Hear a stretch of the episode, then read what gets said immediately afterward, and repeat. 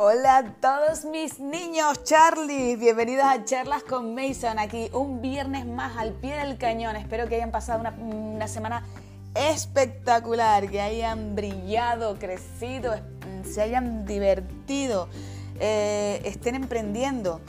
Eh, ¿Qué tal les ha ido la semana? Cuéntenme, por favor. ¿Qué tal les pareció también la charla de la semana pasada?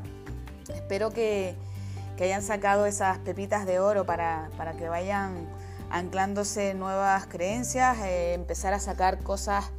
Eh, está claro que si vamos a transformarnos, tenemos que ser conscientes de que primero tenemos que sacar muchas cosas de nuestra mochila para poder meter las nuevas, porque si nos emperramos en meter algo nuevo, esta mochila va a petar y algo se te va, al, al final lo nuevo es lo que no cabe. Intenten visualizar una mochila que está llena de cosas y, la, y cuando la intentas meterle por ahí cositas nuevas, al final eso queda ahí muy prensado y no queda bien. Así que vamos a mirar esa mochila, vamos a decir esto sí, esto no, esto sí, esto no, y vamos a coger el montoncito que tenemos al lado de cositas nuevas y vamos a meterlas en la mochila, ¿vale? ¿Y de qué nos vas a hablar hoy, Mason? Pues hoy vamos a hablar del miedo, sí, de eso que nos persigue, de esos miedos que nos paralizan, que nos bloquean, que no nos dejan avanzar, que nos llenan la cabeza de ruido mental, en fin, que el miedo, ya lo hemos hablado en otras charlas, el miedo es, eh, oye, mm, alerta, mm, precaución, pero hasta ahí tiene que llegar el miedo, ¿vale? Y hoy les voy a hablar de siete miedos, siete miedos básicos, ¿vale? de estos siete miedos casi siempre salen, por así decirlo, submiedos, ¿no? Salen algunas derivaciones. Pero vamos a, pues a nombrar estos siete miedos que son los más comunes, ¿vale? Y los vamos a analizar un poquito. Porque todos estos miedos tienen un origen genético pero también están en nuestras creencias. La mayor parte de ellos están en nuestras creencias. ¿no? Eh, y decía eh, un personaje que se llama Anaïs Nin que las personas que viven profundamente no tienen miedo a la muerte. ¿Y qué pasa? Que el, siempre nos hemos hecho esa pregunta, ¿no? De, dónde venimos, hacia dónde vamos, ¿no? Y, la iglesia en este caso se ha, se ha encargado de que, de que le tengamos miedo a la muerte, ¿no? Mm, porque este es el primero de todos los miedos, ¿no? El miedo a la muerte y el miedo a la muerte de nuestros seres queridos. Eh, porque la iglesia al final eh, pues nos ha, nos, dicho que si pecas vas a, quemarte en el infierno, ¿no? Entonces no me extraña que le tengamos tanto miedo a, la muerte, ¿no? Pero yo mm, el miedo a la muerte está mal entendido, ¿no? porque ya saben que cuando les expliqué el otro día los principios, vivimos en un mundo dual, ¿no? y si hay vida, tiene que haber muerte. Pero la muerte, al fin y al cabo, no es más que un cambio de estado. Eh, el agua, por ejemplo, pasa a ser hielo por, la vibración en la que, en la que está, ¿no? Entonces, eh, nosotros como parte de la naturaleza que somos, también vibramos, ¿no? Y para bajar este, eh, para bajar esto, como hace el agua, ¿no? Que, deja de, mm, cuando baja y se convierte en hielos porque está bajando su vibración, pues nosotros también eh, en este plano físico debemos bajar nuestra vibración y cuando, ¿qué pasa cuando nos morimos? Pues que la elevamos y entonces dejamos de ser visibles como es el, el vapor. Entonces, ¿qué pasa? ¿Que dejamos de ser agua? No, sino ¿qué es lo que cambia? Pues nuestra esencia. Al final lo que cambia es nuestra esencia, nuestro estado, porque nuestra vibración ha cambiado y nosotros hemos cambiado. Y mira, por ejemplo, se los voy a explicar con una, con una pequeña metáfora. ¿no? Mm, los, gusanos, ¿no? Llega un momento en que ellos creen que han muerto, ¿no? Eh, eh, empiezan a, envolverse en, una, en una capa que es la que los recubre y entonces se llenan de, pues se, les acaba la luz, ¿no? se llenan de oscuridad. Y incluso si abriésemos ese, capullo, ya vamos a ver que el gusano no está ahí, eh, sino eh, una masa verde o viscosa, ¿no? Y entonces podríamos pensar que el gusano ha muerto. Y para el resto de gusanos seguramente será así. Pero en realidad lo que está haciendo el gusano es transformarse. Está pasando de ser una cosa a otro. Y justo incluso el propio gusano cuando creía que era su final, se ve convertido en una preciosa mariposa, ¿no? Y sale de ese capullo en, su, en su nuevo estado y empieza a volar. Pero el resto de gusanos cree que ha muerto. Y ahora resulta que él es más libre, ya no necesita arrastrarse, porque ahora ya puede volar. Ya no necesita patas, porque ahora tiene alas. Incluso el gusano ahora se siente mejor que, como se sentía antes. Pero el resto de gusanos no pueden ver eso, porque eh, la, mariposa está volando a través de, o sea, está volando, está, eh, sí, está volando y los gusanos están en el suelo y no pueden verla, ¿vale? Y ellos se emperran en llorar su pérdida, pero la mariposa no entiende nada porque está mejor que nunca. Ya no se está arrastrando, ya no tiene patas cortas y ahora es esbelta, ligera y, puede volar.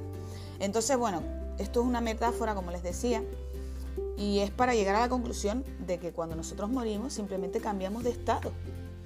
Pero ¿qué pasa? Que el resto de personas no se da cuenta, al igual que le pasaba a los gusanos. Porque eh, estas personas que pasan a otra esencia están volando pues por encima de nuestras cabezas, eh, mucho más elevado, o sea, tienen una vibración mucho más alta, donde todo es más liviano y todo es más, más fácil, ¿no? Entonces, bueno, eh, pues bueno, desde un plano mm, visto así ya podemos hacernos una idea de cómo, cómo es esa trascendencia que, que, vamos a tener y que yo estoy segura de que todo no puede acabar ahí.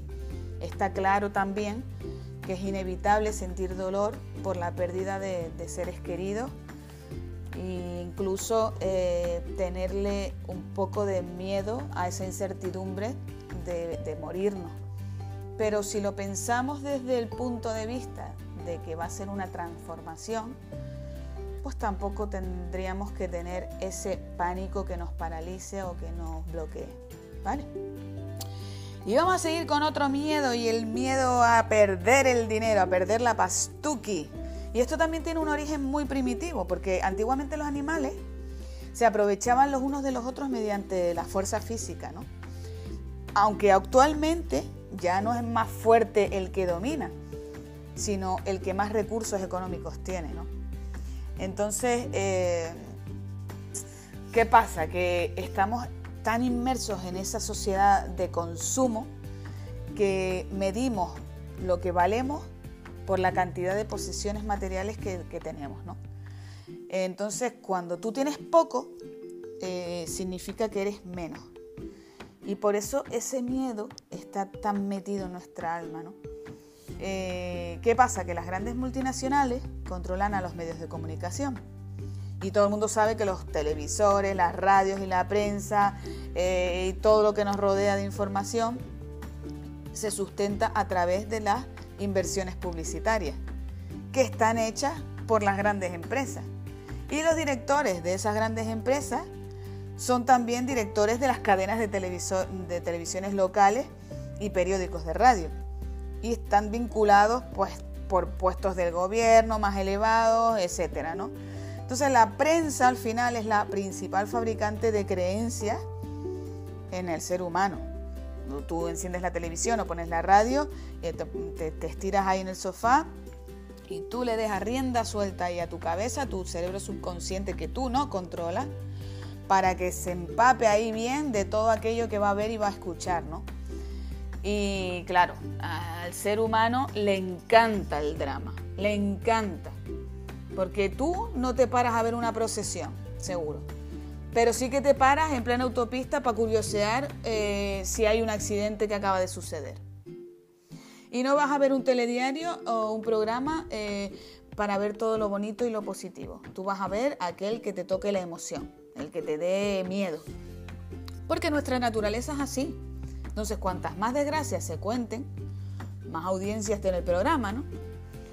Y como las multinacionales controlan el mercado, que son las que invierten en publicidad, pues van a controlar todo lo que emiten en las cadenas, ¿vale? Entonces, pues ahí seguiremos metiéndonos eh, mierda. Ay, qué día tan bonita sea hoy.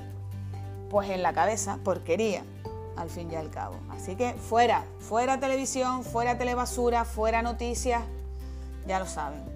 Vamos a ver en la tele, si vemos algo en la tele, por favor que sea, vamos a invertir nuestro tiempo, no a gastarlo. Invertir significa sacar algo de provecho en lo que, en lo que hacemos. Entonces, inviertan el tiempo en la que el tiempo que inviertan en la televisión sea eso, invertido, que saquen algo, documentales, eh, reportajes, eh, películas eh, motivadoras, inspiradoras. ¿Quién dice que la tele está llena de, de telebasura? Busca, busca porque hay muchísimo material. Y si no, cómprate un libro, que es mejor todavía, y lee y lee porque el cerebro retiene más leyendo que viendo la tele. Ya se los, ya se los digo, ¿vale?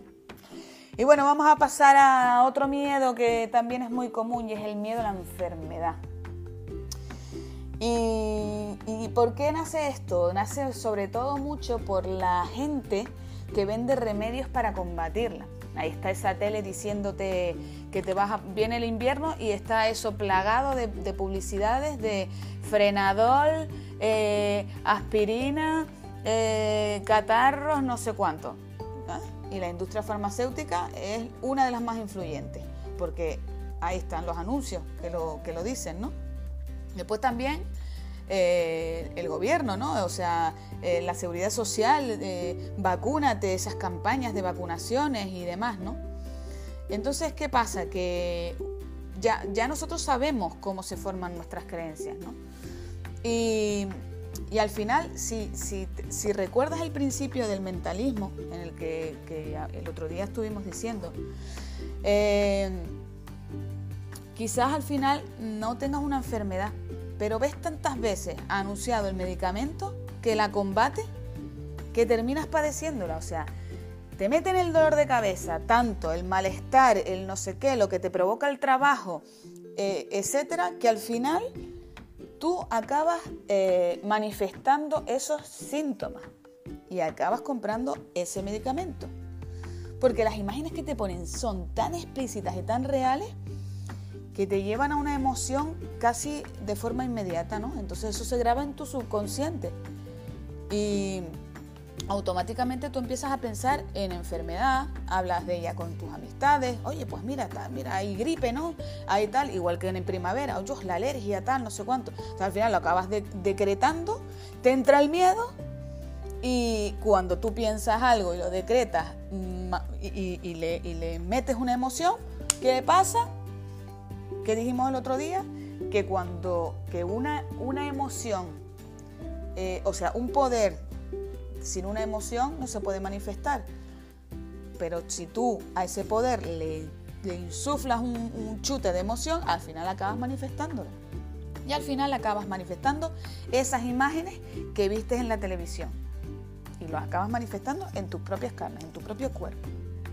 ¿Vale? Otro miedo, Ay, el miedo al desamor. Pues el miedo del desamor provoca celos. ¿Y saben qué son los celos? El temor a la pérdida. ¿Y qué pasa? Pues que depende de quien te estés rodeando, depende de las fuentes de las que estés bebiendo, pues así serán tus creencias.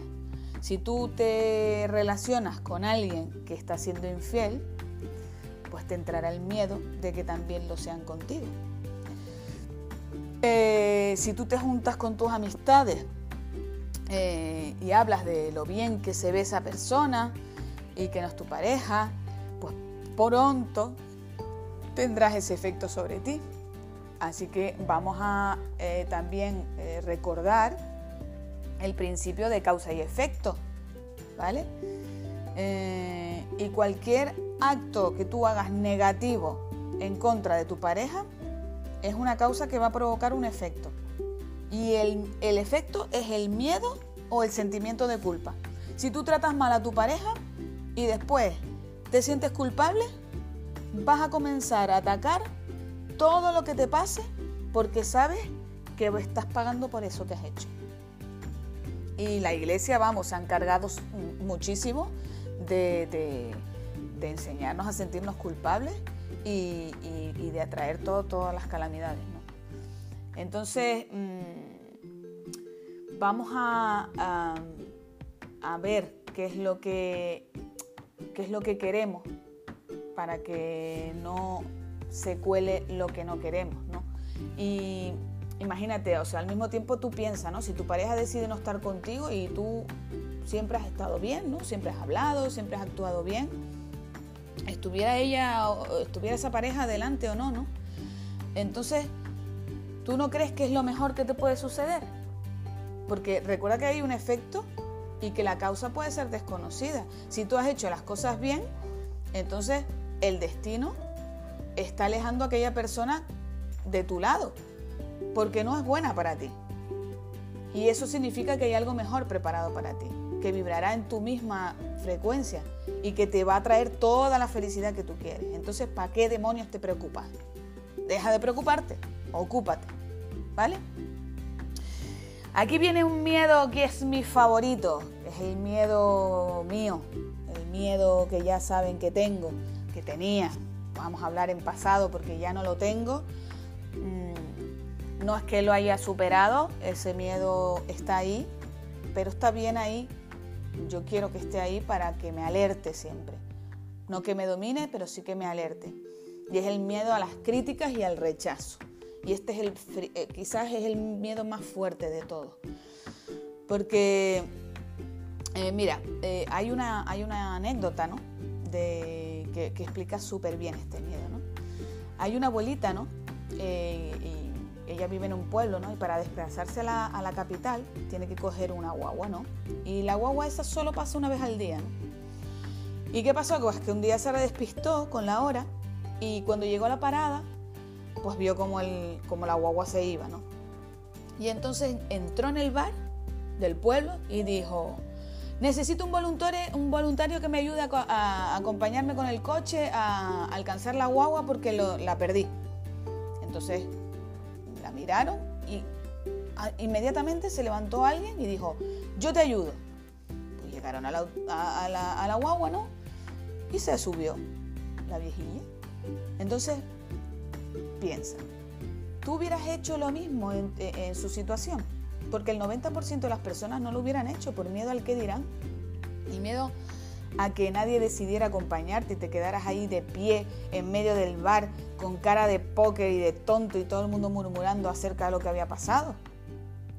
Entonces, si esta abuelilla no hubiese decidido tomar acción y rápidamente ir al bar a buscar a alguien, habría perdido la guagua y no había podido ir a, la capital. Entonces, ¿cuántas cosas dejamos de hacer por el miedo a que pensarán los demás? Eh, y, tienen que saber algo, los demás están más preocupados de sus problemas que de lo que a ti te pueda pasar. Así que relájense y vamos a hacer lo que tengamos que hacer. Porque eh, el, que quiera, el que quiera criticar Siempre va a encontrar la manera de hacerlo. Eso que les quede claro. No importa qué es lo que, lo que hagas, eh, hallarán la manera de hablar mal de ti. Y cuanto más alto vueles, más expuesto estarás. Pero te digo una cosa, miren bien quién les critica y quién te diga cuáles son sus aspiraciones o sus vidas. Y verás, ustedes ya saben que eso no va a fallar. Y esas personas seguro que tienen una vida bastante infeliz.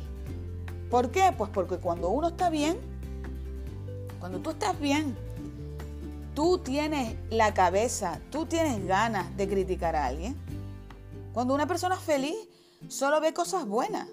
Es incapaz de ver cosas malas. Entonces, cuando uno critica, es porque no es feliz, porque se enfoca en las malas. Así que compadézcanse, no entren al trapo, no se pongan a esa vibración. Estamos a una vibración superior. Acuérdense que las vibraciones superiores dominan a las inferiores. Esas personas se acabarán juntando con personas que vibren en la misma frecuencia y ahí no estaremos nosotros, no nos interesa. Porque nosotros somos luz, ¿vale? Entonces, ojalá nuestra luz acabe eh, iluminándoles, por así decirlo, a ellos para que estén en, este, en esta vibración en la que lo que queremos es buen rollito, en la que queremos es amor, eh, en lo que queremos eh, enfocarnos es en la positividad y en, y en la creencia absoluta y en la fe de que siempre, cada día, lo bueno está por venir. ¿Vale? Pues vamos para adelante.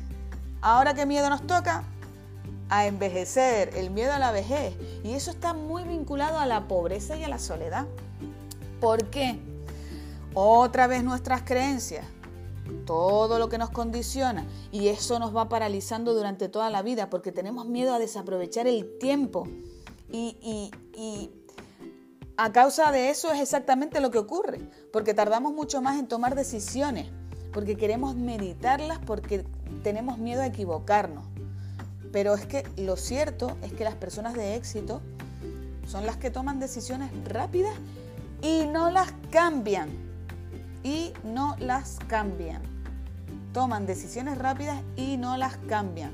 Y las personas que no tienen éxito o de poco éxito son personas que toman decisiones lentas.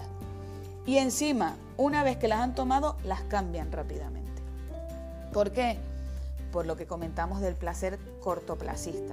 Queremos placer a corto plazo, queremos tener los beneficios de todo lo que mm, mm, vamos a por algo y queremos eh, para ayer, lo queremos para ayer.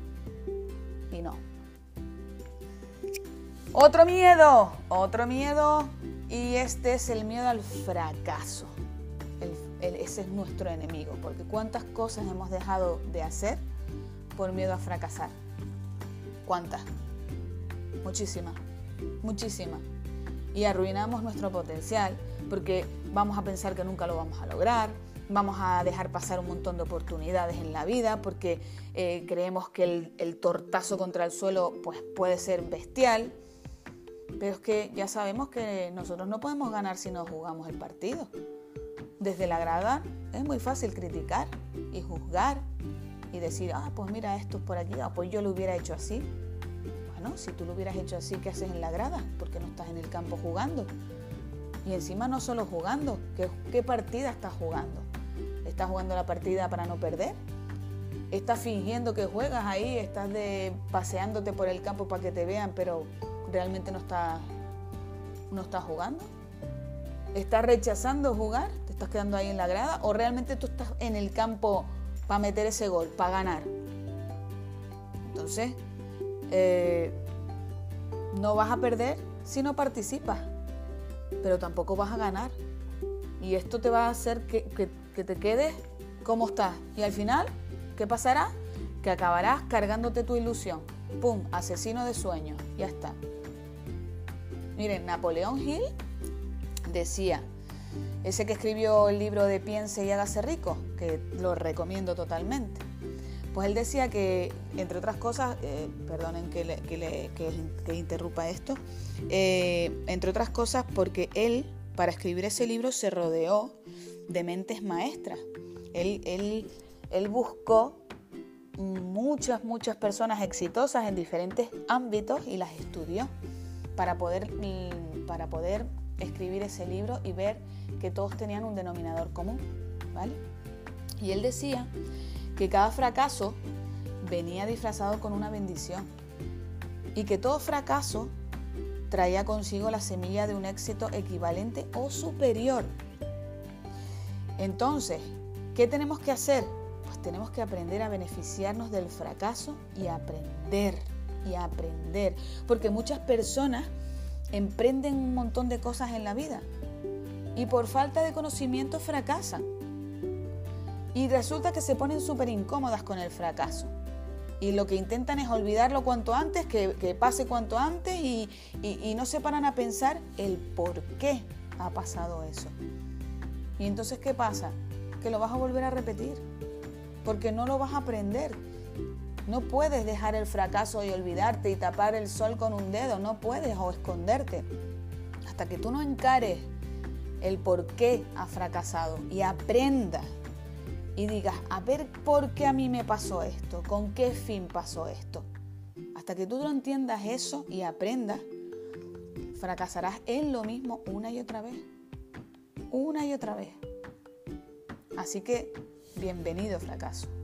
Y la manera de manejar el fracaso es también una cuestión cultural, porque en Estados Unidos, por ejemplo, eh, valoran a las personas por la cantidad de fracasos que han tenido. Porque saben que si una persona ha sido derrotada muchas veces, dispone de una gran experiencia y es experta en errores. Entonces, esa persona sabe perfectamente qué hacer para no volverlos a cometer. ¿Qué pasa aquí en Occidente, en Europa? Pues vivimos en la cultura del miedo. Te equivocas, eh, suspende, mm, mal, fracaso, mal, pum, pum, pum, palmadita en el culo. Hemos estado, vamos, siempre. Nunca nos han dado alas para volar. Y a la que lo hemos intentado, por supuesto hemos fracasado y nos hemos visto expuestos ahí a la crítica, a la burla, a señalarnos. Y eso ahí se nos ha matado la oportunidad de, de aprender con ese fracaso. Pero yo les digo que el fracaso es la llave del éxito. Y cualquier persona, cualquiera, búsquenla. Vayan a Google, eh, pregunten, eh, lean biografías cualquier persona que haya tenido éxito en la vida, seguro, es casi seguro que habrá fracasado y mucho. Porque son precisamente las lecciones del fracaso las que te llevan al éxito. Miren, eh, Michael Jordan, eh, que, para mucha gente ha sido eh, uno de los mejores jugadores de baloncesto de la historia, dijo, he fallado más de 9000 9000 tiros en mi carrera. He perdido casi 300 juegos. 26 veces han confiado en mí para tomar el tiro, el último tiro de lance para ganar el juego y lo he fallado. Y he fallado una y otra vez en mi vida. Pero ha sido por eso por lo que he tenido éxito. Así que, eh, chicos, está clarísimo, ¿no? Y en los años 50, no sé si saben, que Eddie Bond eh, tenía una banda de música eh, y había un joven aspirante muy bueno y que, se presentó, pero para él no, no fue suficiente y le dijo, nunca tendrás éxito como cantante de música. ¿Saben cómo se llamaba el chico? Se llamaba Elvis Presley. Así que los fracasos son lecciones que nos hacen más fuertes porque lo que rompe la espalda no es el peso, sino la manera en la que tú llevas el peso.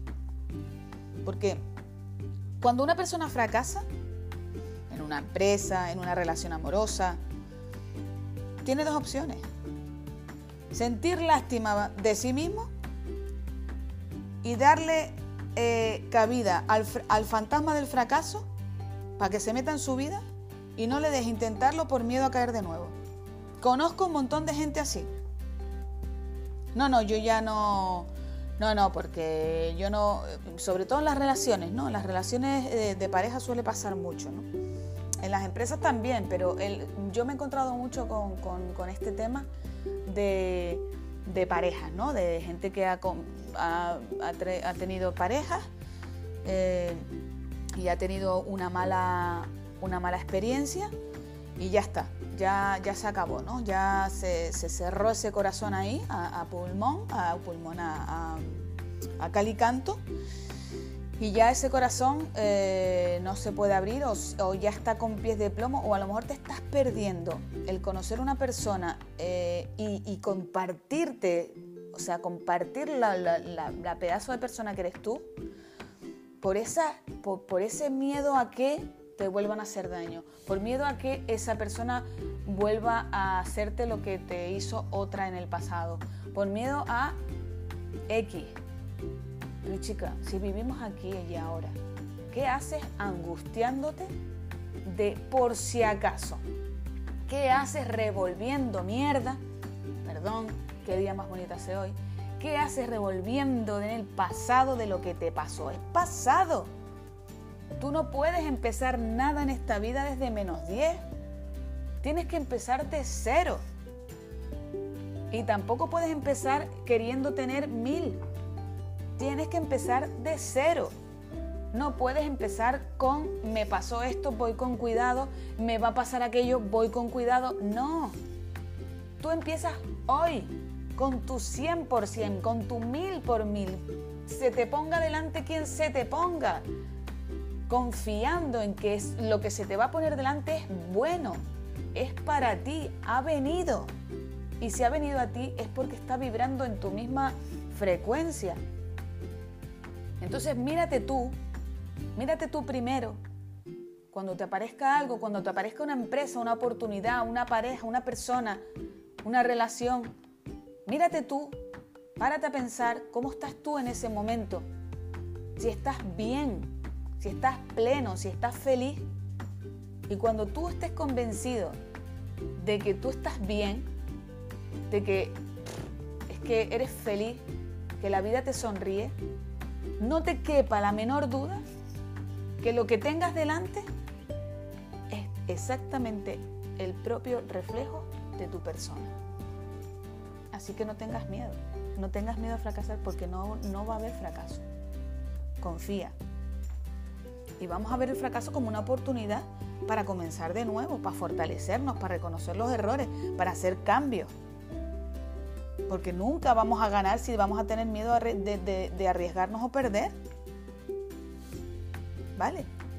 Y al fin y al cabo, solo va a fracasar el que sueña, el que tiene ovarios, el que tiene ahí, ¿saben? O sea, hay que ir a, por, todo lo que nos, planteemos, ¿no?